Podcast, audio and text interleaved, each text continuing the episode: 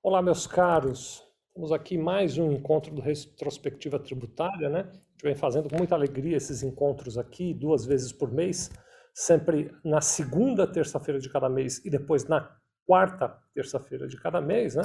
Olá, meus caros. Meu querido Temos aqui mais um encontro do Retrospectiva que é, é sócio lá da Correia Porto Advogados. Olá, meus caros. Como é que vai? Temos aí, aqui mais Eduardo? um encontro de retrospectiva.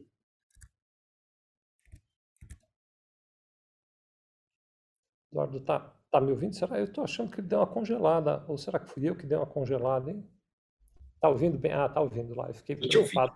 Ah, que bom. Achei que você estava paradão assim, achei que tinha congelado a nossa transmissão. Como é que estão as coisas por aí? Tudo bem, doutor Eduardo? Olá, Vicente. Boa tarde a você, boa tarde a todos os amigos e amigas que, que nos acompanham. Tudo ótimo, graças a Deus. Estamos aqui prontos aí para trocar mais uma ideia em mais uma edição do Retrospectiva Tributária. Tudo bem. Hoje nós temos um, um tema central que é, e a gente já vai entrar nele, né? Só vou falar dele agora, mas a gente já vai se aprofundar nele daqui a pouquinho, que é a questão do diferencial de alíquota do ICMS, né? Ah, tem um, um dado importante e uma antevisão ou uma previsão aí que a gente já está querendo debater hoje. Houve um, vou fazer um breve resumo, já, já a gente se, apro- se ap- aprofunda, né? Mas houve uma decisão do Supremo Tribunal Federal dizendo que a continuidade da cobrança do diferencial de alíquota de ICMS depende de uma lei complementar. Isso coloca em risco a continuidade dessa cobrança. É um pouquinho do tema, então, que a gente vai conversar daqui a pouquinho mais sobre isso. Você que está nos acompanhando, seja pelo YouTube ou por qualquer outra rede social, pelo Instagram, pelo Facebook, você pode mandar a sua participação aqui, né? Então, estou vendo aqui a Iwasa Kika, ah, Greatest Sult, que nome elegante, Alexandre, Alexandre Castro, PJR Carvalho, Valzório, Camila Fio Cordões, acho que é esse o nome, oficial Jorge Amaral, Maria Cristina Santos, o ex-método Lisboa Maxwell, o pessoal já está aí se, juntando a nós nessa nossa conversa. Você que está nos acompanhando, depois diz aí de onde é que você está nos assistindo para a gente ter mais noção de onde vocês estão. Obrigado, viu, pela companhia que vocês sempre fazem a nós aqui. O objetivo desse nosso programa, então, é olhar com esse olhar eh, jurídico até, né, com apoio, então, para isso a gente pede a ajuda do doutor Eduardo Correia, com esse olhar jurídico, esse universo tributário que é tão vasto, que é tão grande, que é tão cheio de questões. Né? Doutor Eduardo, daqui a pouquinho eu vou passar a palavra para ele, para ele se aprofundar no julgamento do STF e nas questões envolvidas no julgamento do STF, que olhou a questão do diferencial da alíquota do ICMS. Mas, meu amigo Eduardo, se você me permitir, antes da gente colocar o olhar nessa questão mais jurídica e mais formal do julgamento, eu queria faz- falar com o público que está nos assistindo no conceito do que é o diferencial de alíquota, porque talvez nem todos que estejam nos acompanhando tenham assim uma visão muito clara do que é esse diferencial de alíquota, de que maneira ele se comporta e de como é que ele impacta nas nossas vidas, né? Então, antes da gente olhar o julgamento, eu vou aqui tentar resumir, né? Vou fazer uma coisa, vou recomendar, não tentem fazer isso em casa, não tentem explicar diferencial de alíquota em cinco minutinhos, porque isso é muito perigoso, mas eu farei aqui, vou me arriscar eh, por conta própria, né, por minha conta e risco, eu vou me arriscar a explicar o diferencial de alíquota. Então, existe uma questão muito interessante até, né? eh, eh, eu não sei nem se isso é algo normal ou não, alguém achar que o imposto é interessante, mas eu acho essa questão do tributo interessante, né? Alguém que nos olha, meu amigo Eduardo, pode achar que isso é um tipo de patologia. Diz, não, isso é doença. Uma pessoa que acha tributo interessante precisa de ajuda profissional, precisa de médico, precisa de alguém para socorrer esse indivíduo, né? Então, meus amigos, vocês me perdoem, talvez eu esteja exatamente nessa situação, precisando de ajuda médica. Mas eu acho a questão do tributo, nesse aspecto que eu vou trazer aqui para a nossa conversa, interessante. O ICMS, que é então um imposto sobre circulação de mercadorias e serviços, né, ele é um imposto de natureza estadual, de competência estadual. Então, o impacto que isso traz é que quem fica com o dinheiro do ICMS é o Estado, né, uh, e não o governo federal. Então, São Paulo tem a arrecadação de ICMS do Estado de São Paulo, Rio de Janeiro tem a arrecadação do Rio de Janeiro, Amazonas tem a arrecadação de Amazonas e cada unidade da federação, até mesmo o Distrito Federal, arrecada o seu ICMS das operações ali dentro. Né? Isso pode parecer assim algo simples. Então, tá bom, cada estado administra o seu próprio ICMS. Mas há uma questão importante que é o que acontece com o ICMS quando a operação envolve dois estados diferentes. Então, por exemplo, se nós temos alguém que está no estado de Minas Gerais e vende uma mercadoria para alguém que está no estado de São Paulo. Então a gente tem o estado de origem, Minas Gerais, e o estado de destino, que é o estado de São Paulo. Muito bem, e o ICMS é de quem? É de Minas Gerais? Ou o ICMS é de São Paulo? Né? Essa é uma grande discussão quando a gente olha o ICMS nas operações interestaduais. E, aliás, viu, vou me arriscar aqui a, a dar um passo a mais. Né? Hoje eu estou muito corajoso aqui, me arriscando em muitos aspectos. Né? Eu entendo que é justamente essa discussão do que poderia se chamar o Pacto Federativo, que é o maior complicômetro para qualquer reforma tributária que aparece por aí. Porque os estados todos entram nessa discussão de dizer, não, essa mudança aí, qualquer que seja, né, nós já falamos de reforma tributária aqui, né, então essa mudança aí, qualquer que seja, me prejudica e favorece não sei qual estado, então eu não concordo com ela, nós não vamos fazer a mudança é, tributária por conta disso. Então, essa questão justamente do equilíbrio entre quem fica com o dinheiro do ICMS nas operações interestaduais é uma questão relevante, até mesmo para o progresso de uma eventual reforma tributária. Né? Mas então temos essa questão: alguém do Rio de, Janeiro, perdão, de Minas Gerais vendeu um produto, uma mercadoria para alguém de São Paulo, e aí todo mundo parou, olhou um para o outro e disse: e agora? Quem fica com o dinheiro do ICMS que vai ser arrecadado? Para resolver essa questão, a legislação criou o conceito de imposto dentro do Estado e imposto interestadual. Então, quando eu tenho uma operação dentro do Estado, quem vende, por exemplo, está em São Paulo, quem compra está em São Paulo, nós usamos um percentual, uma alíquota de ICMS que é chamado de alíquota interna aqui em São Paulo, por exemplo, né, sempre uso São Paulo como referência, que é onde eu, eu, vivo, né? Então, aqui em São Paulo, por exemplo, essa alíquota interna, na maioria das vezes, 99% das vezes, é de 18%. Então, quando eu, por exemplo, compro uma mercadoria de alguém aqui de São Paulo e esse alguém me entrega a mercadoria, no preço daquela mercadoria tem 18% de ICMS. Tá? Agora, nas operações interestaduais, o que o governo, o, o que o legislador fez, melhor dizendo, foi criar uma alíquota diferenciada para imposto para vendas interestaduais. Então, por exemplo, quando Minas Gerais vende para São Paulo, essa operação acontece com uma alíquota de 12%. Essas alíquotas elas podem ser nas interestaduais, elas podem ter, na maioria das vezes, três percentuais diferentes. Há casos diferentes, mas na regra mais geral é 4% nas operações interestaduais, quando a mercadoria tem um componente de importação maior do que 40%, 7% quando o estado de destino fica nas regiões norte, nordeste, centro-oeste e mais o Espírito Santo, 7%, e 12% nas operações nas quais o destinatário fica nas regiões sul, sudeste, menos o Espírito Santo. Então, é, é basicamente isso. Né? Então, o olhar que nós temos naquela operação da operação de Minas vindo para São Paulo é que a alíquota interestadual dessa operação é de 12%. Então, Minas Gerais, quando vende para São Paulo, vende com 12% de ICMS. Na maioria das vezes, estou usando aqui a regra mais geral. Né? Haverá exceção, é claro, mas essa é a regra mais geral. Então, ele vende com 12%. E aqui em São Paulo, a alíquota interna é 18%. Então, existe um complemento, um diferencial de alíquota que é de mais 6%.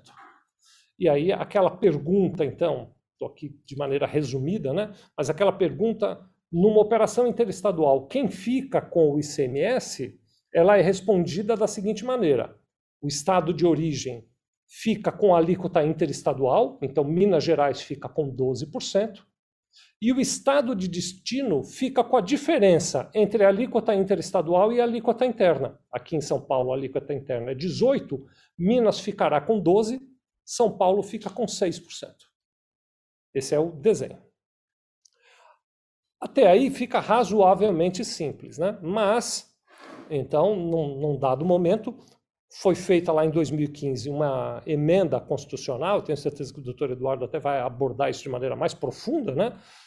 que uh, normatizou de maneira resumida, dizendo o seguinte: muito bem, mas nas operações interestaduais, O comprador pode ser alguém que seja contribuinte do ICMS, portanto vai continuar operando o ICMS, ou alguém que seja não contribuinte do ICMS. E aí a legislação disse, quando for não contribuinte, o remetente, aquele que vendeu, fica responsável por entregar para o governo do estado de destino a diferença de alíquota. Então, aquela pessoa de Minas que vendeu para São Paulo deveria recolher 12% de ICMS para Minas e 6% de ICMS para São Paulo. Eu estou resumindo aqui, até brinquei, né? Não tentem fazer isso sozinhos, né? Então é um grande resumo, tem um monte de detalhes que eu não estou trazendo aqui, mas só para a gente ter uma, uma grande noção. Então o fato é que alguém de Minas quando vende para alguém em São Paulo, vamos pensar num consumidor final para ficar bem fácil de, de entender, né? Ainda mais hoje com e-commerce, é perfeitamente possível. Eu estou aqui no meu computador, compro alguma coisa lá de Minas, peço para entregar na minha casa, né? Então, nesse momento, nessa operação que eu acabei de descrever, o que vai acontecer é que a empresa de Minas recolherá 12% para Minas e deve fazer o recolhimento do diferencial de alíquota de 6% para São Paulo. Este, eh, essa, essa visão está prevista lá na emenda eh, constitucional número 83 de 2015. Depois houve até uma, uma, uma instrução do CONFAS posterior que normatizou como é que isso tudo funciona. Né? E aí nessa instrução do CONFAS, quando ela foi originalmente criada, né, ou quando ela foi originalmente uh, instituída, né, é o convênio ICMS 93 também de 2015, né, na criação original, até foi dito assim: ainda que a empresa de Minas seja optante do Simples, ainda assim ela deveria recolher o diferencial de alíquota. E aí houveram dois, ou melhor dizendo, houve dois momentos diferentes. Né? O primeiro momento, o Supremo Tribunal Federal disse, suspende aquele que era então o artigo 9 e disse, olha, as empresas do Simples não precisam, por enquanto, recolher o diferencial de alíquota. Eu ainda vou analisar mais esse caso, mas até que eu analise, as empresas do Simples estão dispensadas de recolher o diferencial de alíquota quando forem remetentes do produto. Né? E agora, mais recentemente, em 24 de fevereiro deste ano, o Supremo Tribunal Federal disse, e tem mais, nenhuma empresa deve recolher o diferencial de alíquota até que seja feita uma lei complementar. A emenda constitucional por si só não poderia bastar, o doutor Eduardo vai explicar melhor do que eu isso, né? para que os estados cobrassem o diferencial de alíquota. E aí criou-se esse impasse. Né? Então, você que vai estar aqui nos assistindo, talvez já esteja se perguntando. Então, desde 24 de janeiro de 2021, eu não preciso mais fazer o diferencial de alíquota? Não, não é bem assim, porque o Supremo Tribunal Federal fez uma coisa com nome elegante, que o doutor Eduardo vai explicar daqui a pouco, que é modular os efeitos, né? e disse: olha, isso só vale a partir de janeiro de 2022. Por que, que nós trouxemos, então, o tema hoje? Né? Nós estamos no ar agora 9 de novembro, 14 horas e 13 minutos. Por que, que a gente está falando disso agora? Porque nós estamos na iminência de janeiro chegar e essa mudança pode acontecer, porque até agora eu não vi movimentação nenhuma para criar a tal da lei complementar necessária para que o, o, o, diferencial de alíquota continue sendo cobrado. Então, o resumo da ópera é: hoje, 9 de novembro de 2021, o diferencial de alíquota ainda deve ser cobrado e recolhido, mas se não houver uma lei complementar, a partir de janeiro ele pode ser que pare de ser cobrado até que a lei complementar seja instituída. Né? Então, eu acho que eu já me arrisquei demais falando desse tema sozinho, né? Estou até aqui com, a, com aquele friozinho na espinha de ficar me arriscando tanto falando dessas questões. E agora eu vou devolver o tema e a provocação para que o doutor Eduardo então me ajude para trazer esse olhar jurídico. Doutor Eduardo, me corrija, me complemente, melhore essa explanação aqui para o público que está nos assistindo. Muito obrigado a vocês todos que estão conosco. Viu?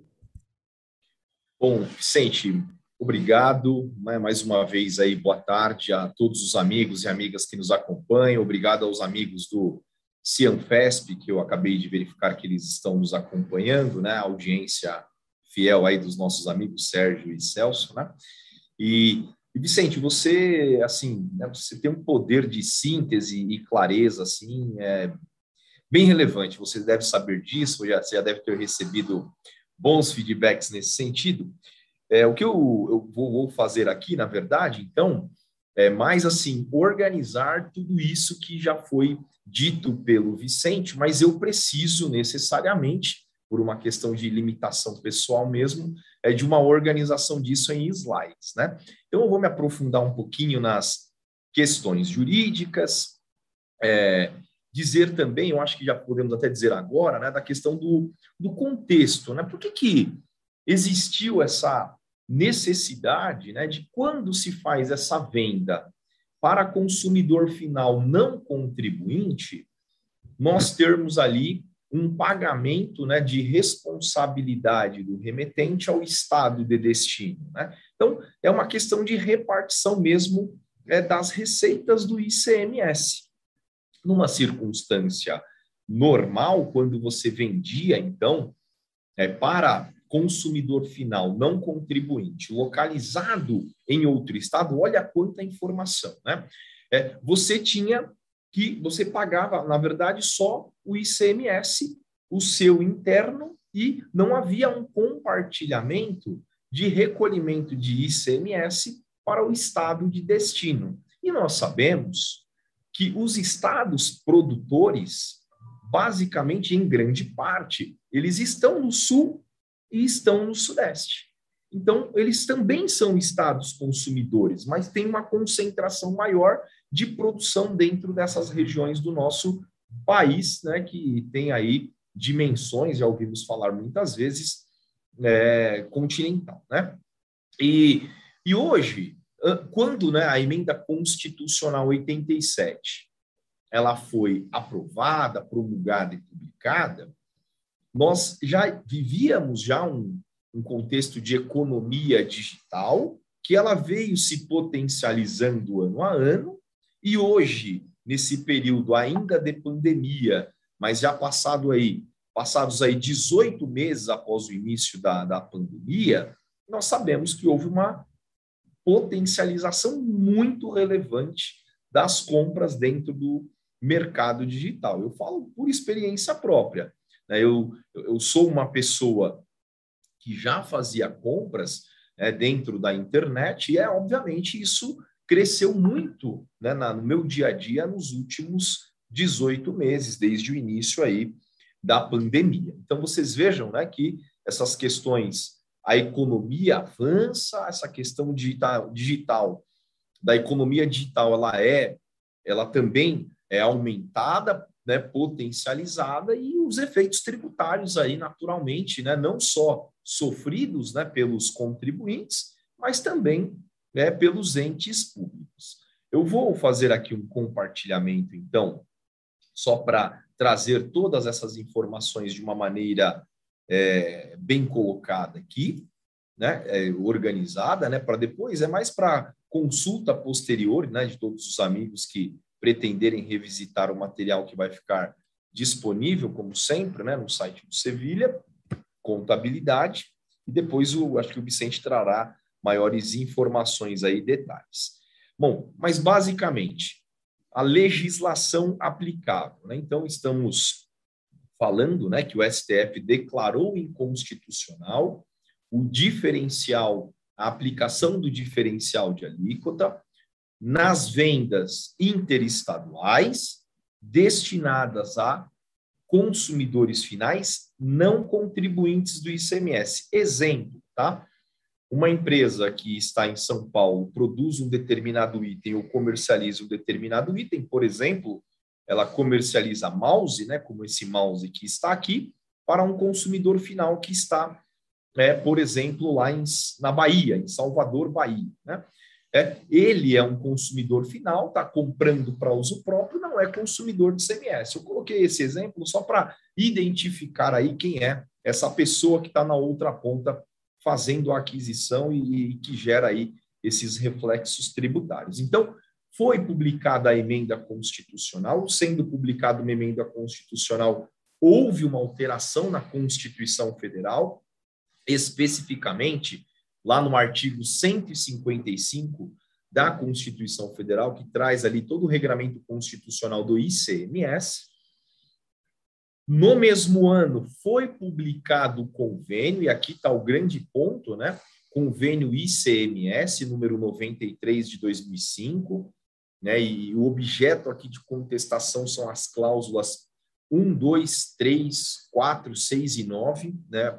Mas eu tenho elas aqui anotadas aqui dentro dos slides, mas eu acho que são essas as cláusulas, que veio com esse ímpeto de trazer uma regulamentação para aquilo que está previsto na emenda constitucional, mas nós sabemos, meus amigos, que nós temos uma lei complementar nacional que regulamenta todo o ICMS no Brasil, que é a lei complementar número 87 de 96.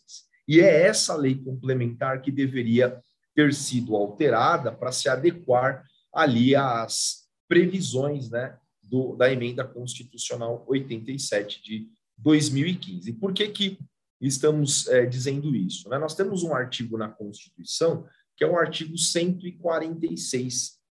Esse artigo, ele traz muito claramente o que cabe à lei complementar. E ele deixa muito claro que cabe à lei complementar estabelecer normas gerais em matéria de legislação tributária. E aí ele finaliza, especialmente sobre fatos geradores, as bases de cálculos, bases de cálculo, os contribuintes, obrigação, lançamento tributário, crédito tributário, que são pontos que foram trazidos pela emenda constitucional e depois com essa tentativa de regulamentação pelo convênio. Mas a Constituição é clara, no sentido de que, quando é, se tratar para fins de impostos, é o caso aqui é, do ICMS, ele é um imposto dentro das espécies tributárias, quando for alterar fato gerador, base de cálculo, enfim, contribuintes e tudo isso que está colocado aqui no slide,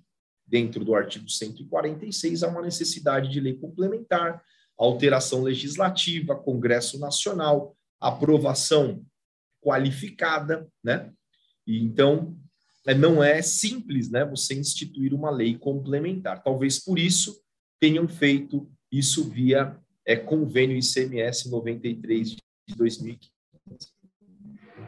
Essa mesma previsão constitucional consta também do artigo 155, que traz ali a competência tributária para que estados e Distrito Federal é, instituam o ICMS e traz ali também algumas diretrizes básicas né, dentro desse. De, de, quando né, se pretender ali, é o que aconteceu lá atrás, né, em 89, é, 88, 89, para a instituição do ICMS.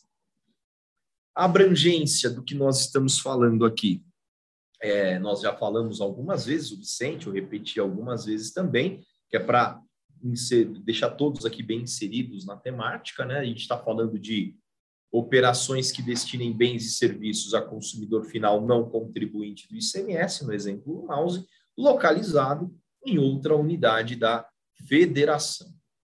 Como era antes da emenda constitucional 87. Então, a gente traz aqui um antes e depois. Tem gente que pode não estar tá tão acostumado a lidar com essa temática no seu dia a dia, né? Então, antes da emenda constitucional, pagava-se nesse né, tipo de operação, né, para não contribuinte em outro estado, né, do ICMS, o pagamento integral do ICMS ao estado de origem. Né? E aí você acaba gerando realmente aí é, um problema, né, porque você tem uma concentração de estado produtor e estado, estados produtores e estados consumidores. Como ficou após a emenda? É aquilo também que o Vicente já muito bem pontuou, né? Passou a ser dividido. Uma parte para o estado de origem, uma parte para o estado de destino, mas né, com a responsabilidade de quem está vendendo fazer esses recolhimentos e controles. Né? E aí, é, após isso, né, houve uma contestação dessa dessa emenda constitucional, exatamente pelo ponto que o Vicente colocou, ausência é, de lei complementar, até que o Supremo se reuniu no dia 24 de fevereiro de 2021, portanto, neste ano, e fixou a seguinte tese, de uma forma muito simplória a tese, mas o julgamento ele teve bastante repercussão, é um julgamento é, de acompanhamento obrigatório pelos estados, pelo, por todos os juízes no Brasil, né? E eles estabeleceram, fixaram a seguinte tese: a cobrança de diferencial de alíquota alusiva ao ICMS, conforme introduzido pela emenda 87, pressupõe a edição de lei complementar veiculando normas gerais. Em outras palavras, não tendo havido, foi declarada a inconstitucionalidade da emenda constitucional. Olha como isso não é trivial, né? Você vem uma emenda que muda a Constituição e depois ela é declarada inconstitucional por incompatibilidade com a própria Constituição Federal. E aqui, talvez, é, Vicente, um ponto mais é, de maior curiosidade das pessoas, né, que gera um pouquinho de dúvida, porque são tantos os temas que os profissionais do direito, da contabilidade têm que lidar, que às vezes a gente acaba não tendo uma organização de, de todos os temas relevantes, né, que fazem parte do nosso é, dia a dia. E as pessoas perguntam: tudo bem, foi declarado inconstitucional, e aí eu sou uma empresa que, que faz vendas agora, né? Eu sou e-commerce, vendo para o Brasil inteiro e não ajuizei uma ação, não fiz absolutamente nada. Como que eu fico nessa situação? Porque pelo que eu estou acompanhando, eu empresário aqui, eu continuo recolhendo da mesma forma que eu vinha recolhendo. Se você se encontra nessa situação, você está fazendo corretamente, porque o Supremo Tribunal Federal, por, por, por, com esse interesse né, de preservar a segurança jurídica e os, os interesses, né, não só dos contribuintes, mas o, os interesses dos próprios estados e do Distrito né, Federal, ele entendeu por bem dizer o seguinte: olha, é inconstitucional, são inconstitucionais as cláusulas primeira, segunda, terceira, sexta e nona do convênio 93. Ok, maravilha. Só que essa inconstitucionalidade, ela só produzirá efeitos em janeiro de 22. Então, o que, que ele está dizendo? Se você não fez absolutamente nada, não contestou o convênio 93 de 2015, apesar de ter sido declarada a inconstitucionalidade, para você até agora nada mudou, porque nós ainda não chegamos em janeiro de 22.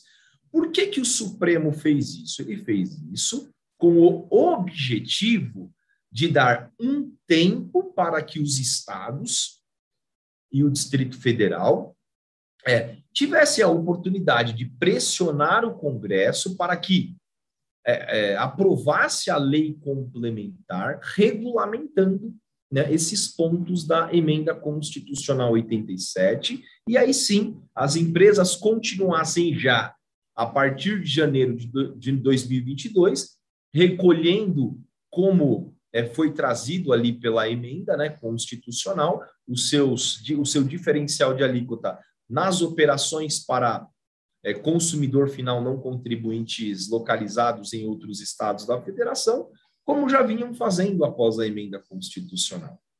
E, então, essa é a regra geral. Como o Vicente já colocou também, já nos adiantou, existe uma, dentro deste cenário de modulação, um ponto com relação às empresas do Simples Nacional, porque foi ajuizada uma ação direta de inconstitucionalidade.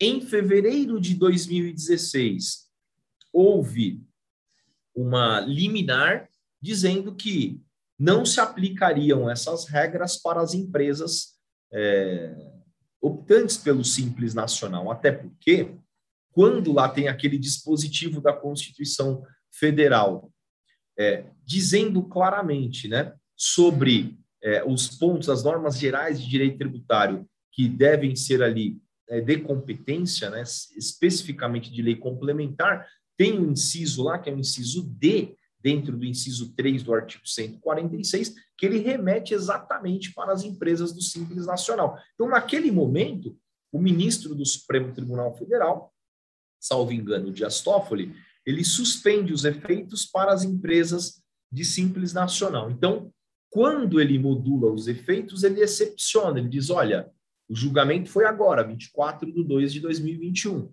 mas essas regras continuam não se aplicando para empresas do Simples Nacional, com efeitos retroativos desde fevereiro de 2016. Então, se você não é do Simples Nacional, você está fora dessa exceção que retroage até 2016.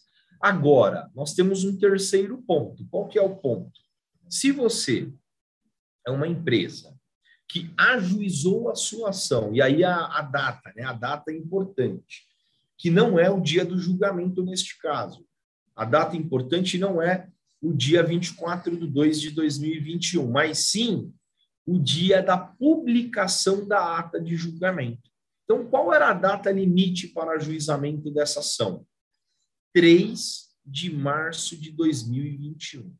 Então, as empresas que ajuizaram suas ações até 3 de março de 2021, e a partir dali, a gente, né, de uma forma até um pouco conservadora, pediu-se sempre que se aguardasse uma liminar favorável para dali para frente é, já é, não participar, né, não se submeter mais às regras do convênio 93 de 2015. Caso é, contrário, não tem essa ação mais a decisão, uma liminar favorável nesse sentido. E a liminar, é, Vicente meus amigos e amigas, é sempre é, favorável, pelo menos deveria ser sempre favorável, já que é, a decisão do Supremo ela tem essa força vinculante. Nesse caso, foi julgado não só um recurso extraordinário, mas foi julgado também uma ação direta de inconstitucionalidade, né?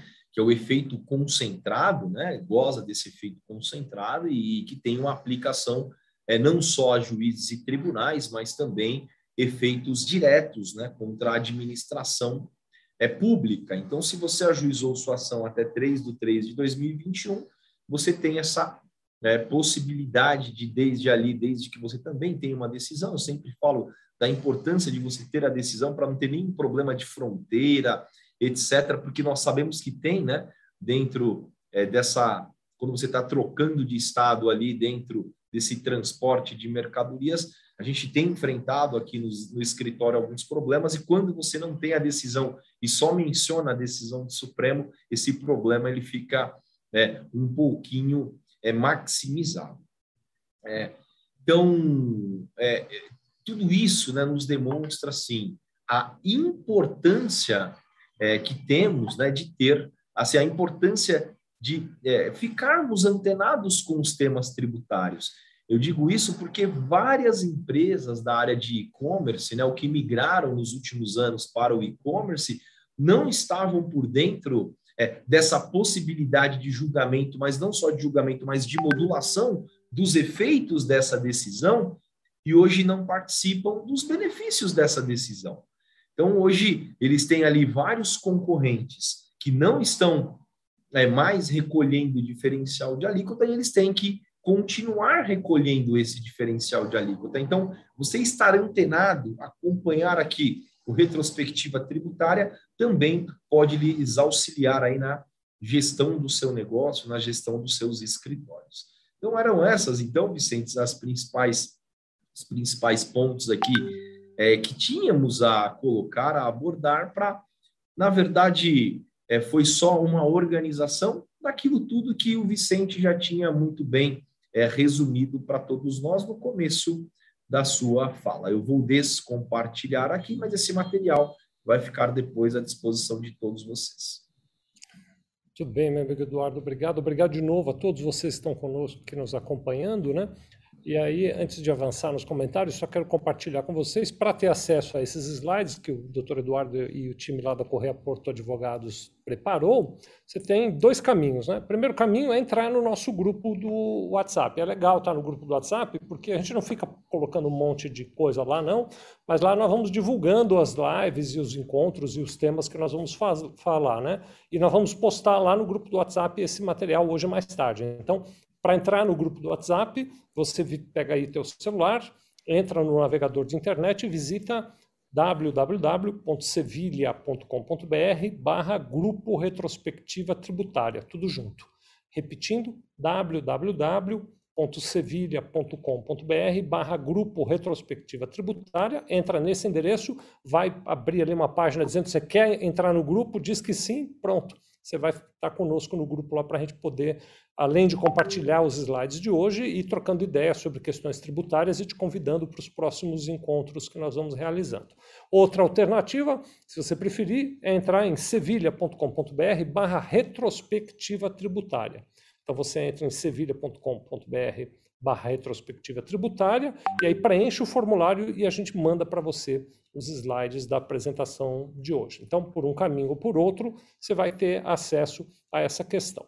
Então, resumindo, né, o, o meu amigo Eduardo e meus amigos que estão nos acompanhando aqui, o que nós temos diante de nós é algumas empresas que já conseguiram eliminar, estão sem recolher esse diferencial de alíquota, outras que não têm a liminar estão procedendo o recolhimento do diferencial de alíquota, mas tanto num caso quanto no outro, se não houver publicação de lei complementar até o final deste ano, a partir do ano que vem nós temos a suspensão desse diferencial de alíquota. Então não será mais devido por nenhum dos dois casos.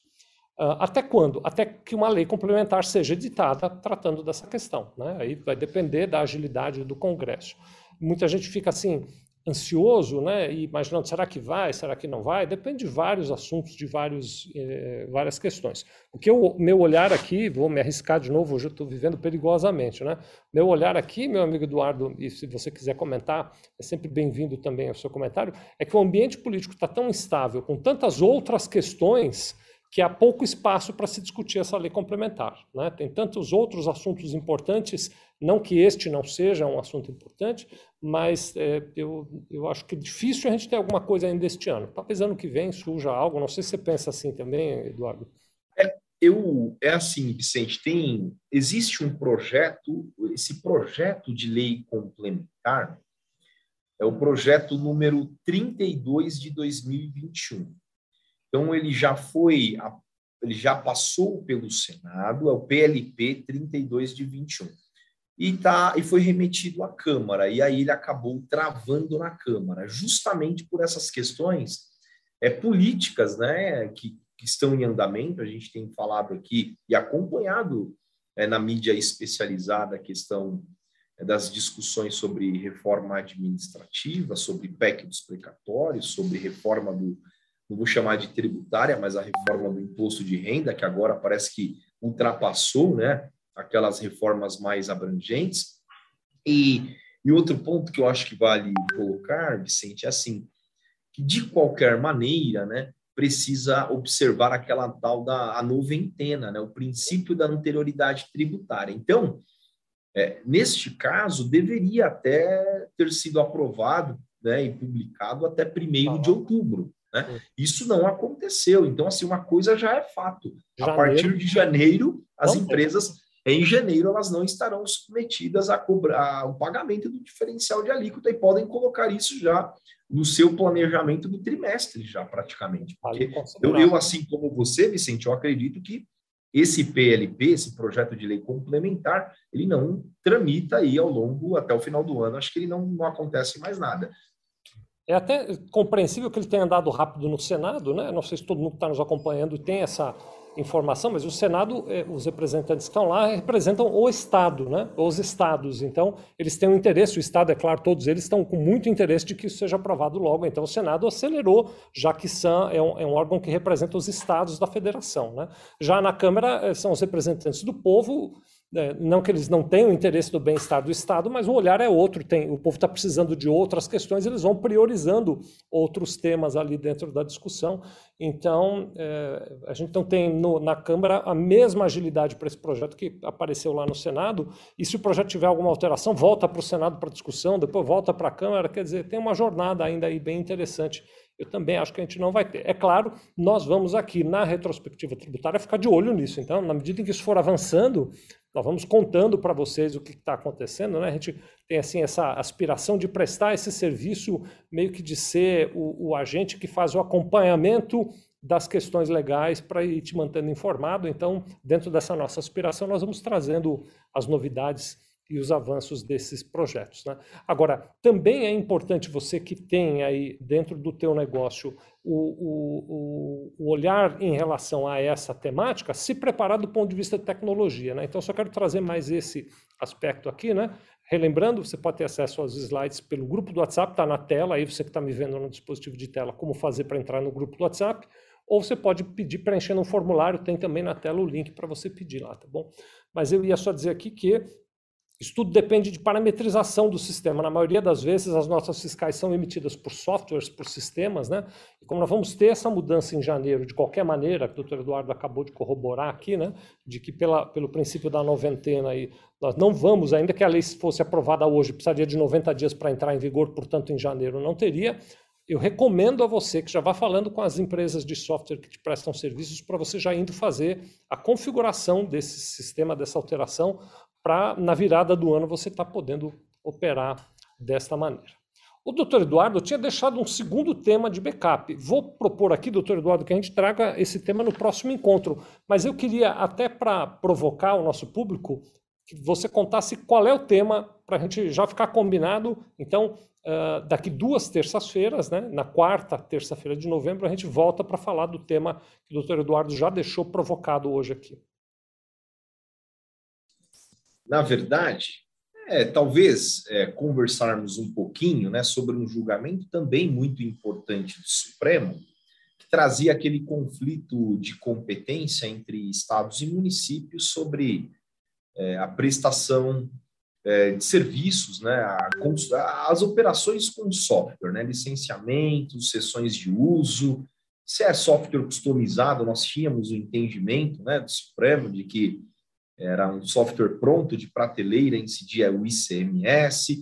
Se fosse licenciamento ou sessão de uso de software, e aí customizado, seria caso de prestação de serviços, né? Mas é, não é não é parando, não queremos parar por aí, né? Após esse julgamento, a Receita Federal vem se manifestando, é, é, não eu não vou dizer que ela não, tenha, não, não, ah, não vem atendendo a decisão do Supremo, mas ela tem um entendimento diferente. Né? Então, ela, ela não trata de ICMS e ISS, mas ela continua né, entendendo que se trata de venda quando é software customizado e prestação de serviços quando é, é licenciamento de software ou onde há alguma customização. Isso gera reflexos para as empresas de lucro presumido. Então você verifica que nós temos duas interpretações que elas não são, elas são dissonantes, né? É, é, agora o Supremo ele trouxe uma diretriz, é, é o, a Receita Federal deveria acatar essa diretriz. Né? Então existem essas dúvidas. Fato é que tem soluções de consulta recentes aí e ela não vem observando exatamente aquilo que foi decidido pelo Supremo. Deveria? Não deveria? Quais são os reflexos práticos disso? Esse é um dos temas que a gente pretende falar no próximo encontro. Muito bem, então preparem as cadeiras aí, daqui duas semanas, então daqui a duas terças-feiras, nós estaremos de novo às 14 horas. Eu, meu amigo Eduardo Correia, obrigado a todo o time lá da Correia Porto, Sociedade de Advogados, obrigado também ao time aqui da Sevilha que trabalhou para isso estar no ar, obrigado a você que nos acompanhou. Temos um encontro marcado, um beijo no coração de todos e até o próximo encontro.